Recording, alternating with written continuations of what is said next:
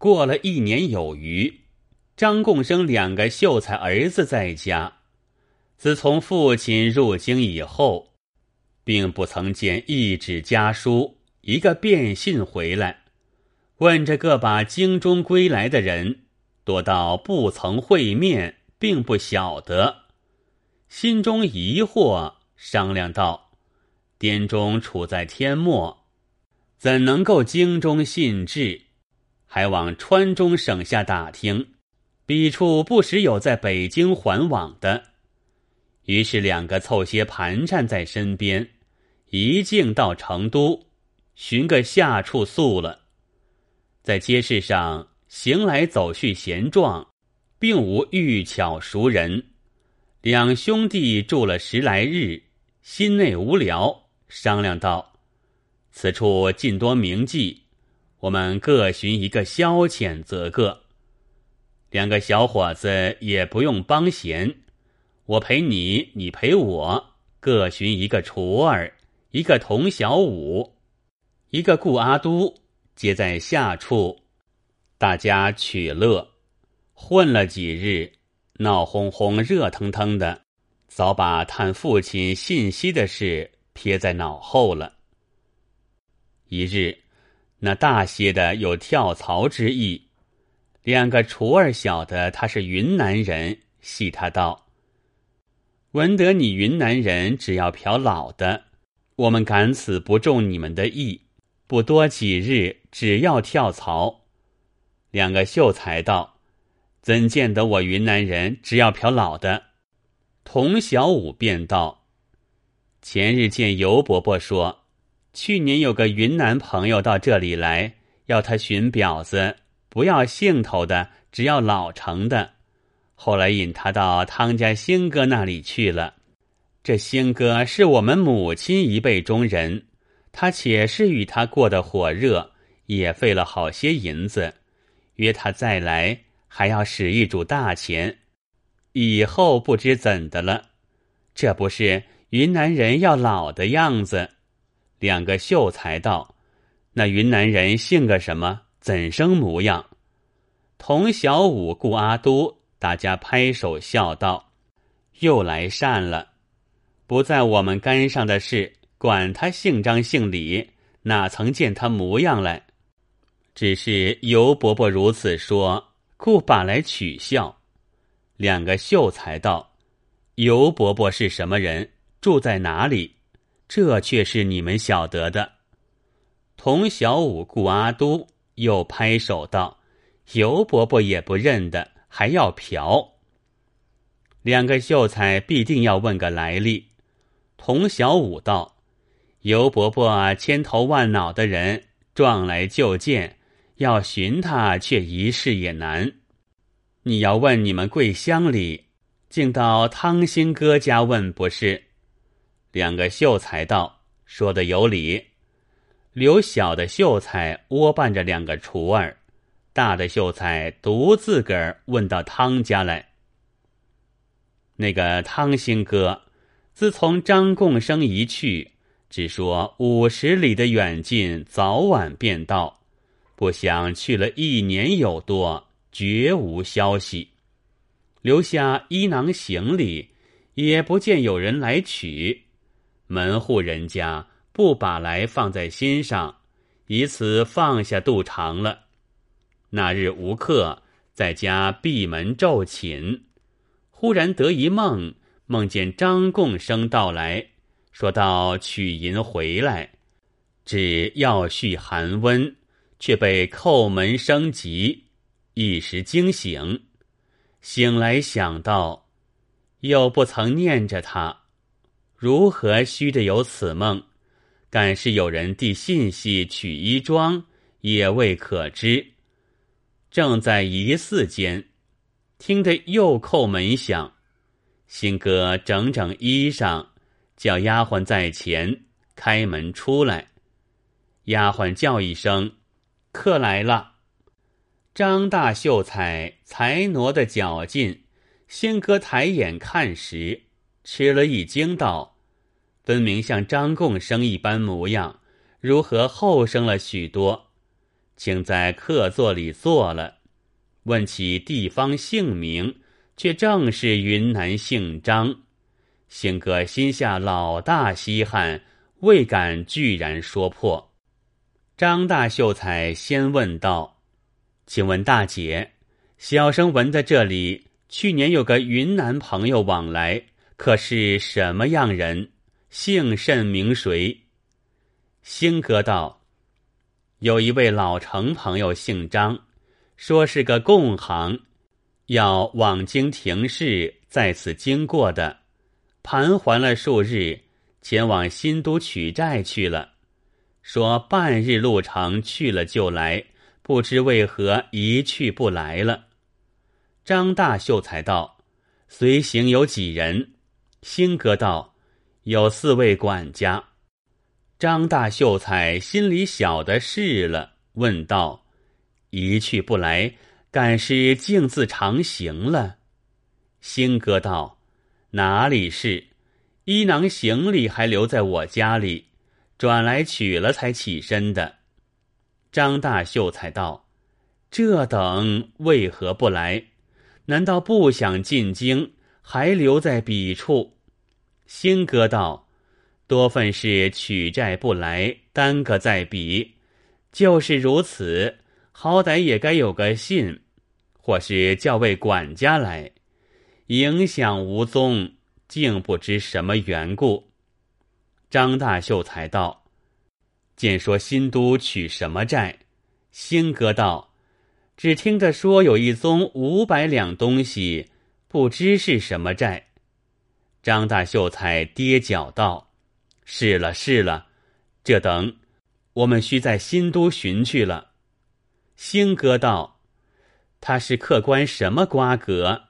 要去寻他。”张大秀才道：“不敢欺大姐，就是小生的家父。”星哥道：“失敬失敬，怪道模样嫩的思相，这等是一家人了。”笑嘻嘻的。去叫小二整起饭来，留张大官人坐一坐。张大秀才回说道：“这倒不消，小生还有个兄弟在那厢等候。只是世间的话，可是确的吗？”星哥道：“怎的不确？现有衣囊行李在此，可认一认，看是不是？”随引张大秀才。到里边房里来，把留下物件与他看了。张大秀才认得是实，忙别了兴哥道：“这等事不宜迟，星夜同兄弟往新都寻去，寻着了再来相会。”兴哥假亲热的留了一会儿，顺水推船送出了门。张大秀才急急走到下处。对兄弟道：“问到问着了，果然去年在汤家嫖的正是。只是以他家说起来，竟自不曾往京嘞。”小秀才道：“这等在哪里？”大秀才道：“还在这里新都，我们需到那里问去。”小秀才道：“为何住在新都许久？”大秀才道：“他家说是。”听得往新都取五百金的债，定是到杨疯子家去了。小秀才道：“取得取不得，好歹走路，怎么还在那里？”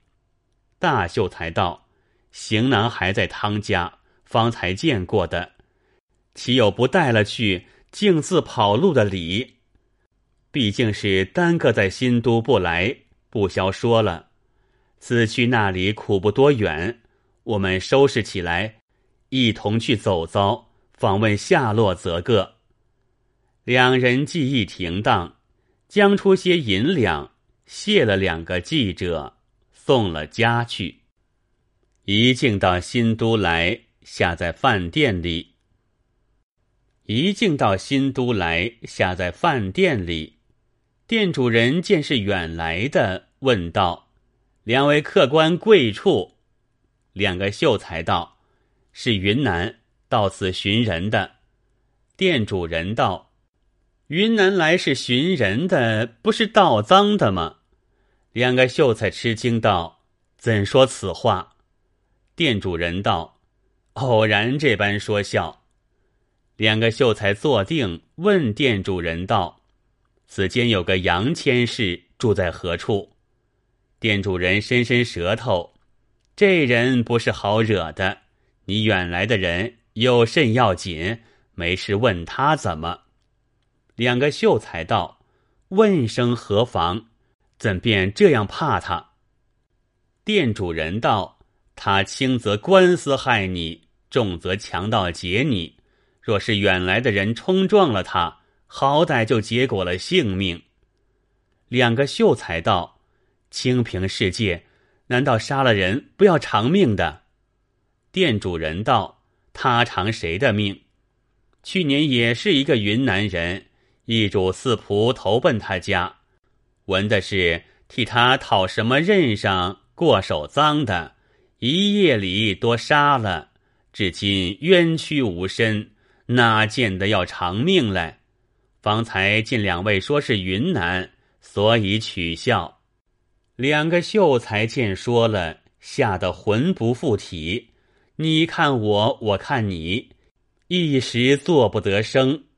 呆了一会儿，颤抖抖的问道：“那个人姓甚名谁？老丈可知得明白否？”店主人道：“我哪里明白？他家有一个管家，叫做老三，常在小店吃酒。这个人还有些天理的，时常饮酒中间，把家主做的歹事一一告诉我，心中不服。去年。”云南这五个被害，特杀乖张了，外人纷纷扬扬，也多晓得。小可们还疑心，不敢轻信。老三说是果然真有的，杀事不平，所以小可们才信。可惜这五个人死的苦恼，没个亲人得知。小可见客官，方才问及杨家。偶然如此闲讲，客官，个人自扫门前雪，不要闲管罢了。两个秀才情知是他父亲被害了，不敢声张，暗暗的叫苦，一夜无眠。次日到街上来查听，三三两两几处说起，一般无二。两人背地里痛哭了一场。思量要再比发觉，恐怕反遭罗网，一且相换势头，小可衙门奈何不得他？寒酸忍苦，原还到成都来，见了汤兴哥，说了所闻详细，兴哥也赔了几点眼泪。兴哥道：“两位官人，何不告了他讨命？”两个秀才道：“正要如此。”此时，四川巡按察院石公正在省下。两个秀才问汤兴哥取了行囊，捡出共生赴京文书放在身边了，写了一状报牌进告。状上写道：“状告生员张真、张琼。”为冤杀五命事，有父共生张银前往新都恶患杨某家取债，一去无踪。真等亲投彼处寻访，探得当比恶患谋财害命，并仆四人同时杀死，道路经传，人人可证，尸骨无踪，滔天大变。万古奇冤，亲矫告，状告生源张真，系云南人。时察院看罢状词，他一向远小的新都杨千氏的恶迹著文，提访已久，要为地方除害。只因是个假科，又无人敢来告他，没有把柄。未好动手，今见了两声告辞，虽然明知其事必实，却是词中没有个实证实据，乱行不得。时察院赶开左右，直唤两声到案前来，轻轻的吩咐道：“二生所告，本院久知此人罪恶贯盈，但彼奸谋叵测，二生可速回家去，无得留此。倘为所知，必受其害。待本院联访得时，当有遗文至彼知会。”取尔等到此鸣冤，万万不可泄露。遂将状词折了，收在袖中。两声叩头谢教而出，果然依了茶院之言，一面收拾，竟回家中静听消息去了。这边十茶院待两司作揖之日。独留县长谢公叙话，秀出此状与他看着，道：“天地间有如此人否？本院留之心中久矣。今日恰有人来告此事，贵司刑法衙门可谓一访。”谢廉使道：“此人宵静为心，豺狼成性。”诚然，王法所不容。时察院道：“就闻此家有家童数千，阴阳死士数十。若不得其实际，轻易举动，吾辈反为所成，不可不慎。”谢廉使道：“事在下官。”绣了状词，一一而出。这谢廉使是极有才能的人，况兼案台主妇，感不在心。他司中有两个成差，一个叫做史应，一个叫做魏能，乃是点头会意的人。谢廉使一向得用的，是日叫他两个进司衙来，吩咐道：“我有件机密事。”要你们两个做去。两个承差叩头道：“平爷吩咐，哪相使用，水火不辞。”连使袖中取出状词来，与他两个看，把手指着杨某名字道：“暗怨老爷要根究他家这事，不得那五人失手时计拿不倒他，必要体防第十。”晓得了他埋藏去处，才好行事。却是这人胸脚非常，只怕容易打听不出。若是泄露了事机，不为无益，反之有害，是这些难处。两成差道，此患之恶，波满一乡。若是晓得上司寻他不是，他毕竟先去下手，非同小可。就是小的们往彼提访，若认的是衙门人意，惹起疑心，祸不可测。今蒙差委，除非改换打扮，只做无意游到彼地，乘机积探，方得真实背细。连使道：“此言甚是有理，你们快怎么计较了去？”两乘差自相商议了一回，道。除非如此如此，随禀连使道：“小的们有一计在此，不知忠也不忠。”连使道：“且说来。”承差道：“新都专产红花，小的们晓得杨焕家中有个红花厂，利息千金。